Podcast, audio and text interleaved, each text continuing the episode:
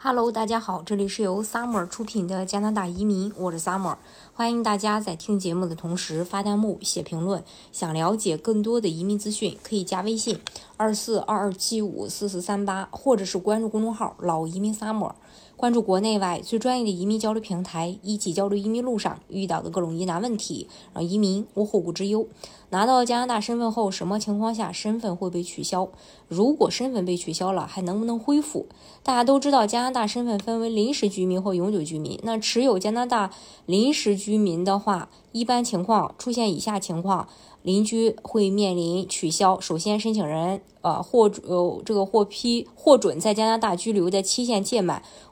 没有提前申请延期或转换签证。二、加拿大移民局认定申请人未未能遵守移民和难民保护法的有关要求。三、加拿大移民局取消申请人持有的临时居留许可，而身份被取消以后，申请人如有需要，可以向加拿大移民局申请恢复，但需要满足以下要求：一、有关申请在失去邻居身份后的九十天内提出；二、申请人满足有关签证许可的居留要求。比如申请人没有非法工作等，具体视乎签证许可类别而有不同。三，在持有的签证许可到期之前，申请人满足了签证许可上列出的所有条件。举个简单的例子，申请人 A 持工签签证居留在加拿大，其工作签上列明了申请人 A 可从事的工作类型以及可受雇佣的单位。那么申请恢复身份时，申请人 A 需要确保他持有。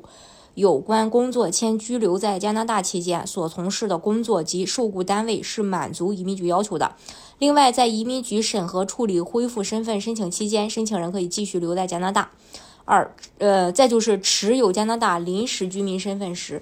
呃，是怎样的呢？就是很多人他都担心嘛，拿到永居以后，如果不满足移民局过去五年内在加拿大居住至少七百三十天的居住要求，永居身份就说没就没了。但其实大家都不用太过于担心，因为加拿大移民局的七百三十天的居住要求没有规定申请人必须得在加拿大连续待七百三十天，而且移民局规定申请人在加拿大境外的时间，如果出现以下情况，也可以记入加在加拿大的时间：一、申请人受雇于加拿大企业组织或加拿大联邦省或地区政府公共服务机构，在加拿大境外为有关企业组织机构全职工作。二、加拿大在呃啊，二是申请人在加拿大境外陪伴已是加拿大公民的配偶或同居伴侣。三、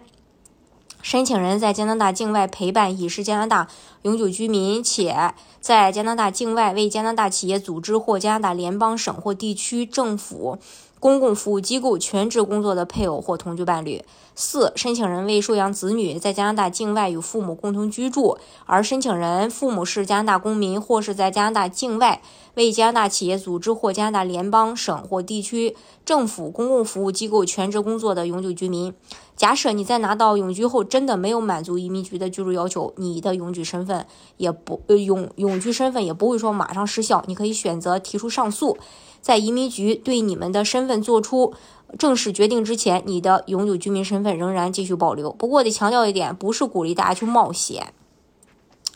拿永居身份后不去理会移民局的居住要求，哈，那不行。只是想告诉大家，永久居民身份也不是说你，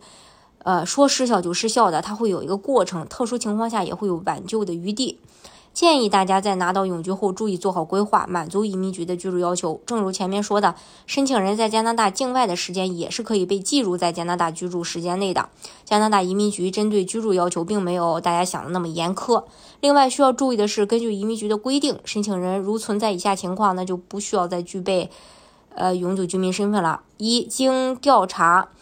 嗯，或永久居民旅行证申请被拒，提出上诉后，移民官确定你不再是永久居民。二，你自愿放弃你的永久居民身份。三，移民局对你发出了驱逐令，且驱逐令已生效。四，你已经是加拿大公民。呃，这是关于这一点。大家如果想具体去了解加拿大的移民政策的话，可以加微信二四二二七五四四三八。或者是关注公众号“老移民 summer”，关注国内外最专业的移民交流平台，一起交流移民路上遇到的各种疑难问题，让移民无后顾之忧。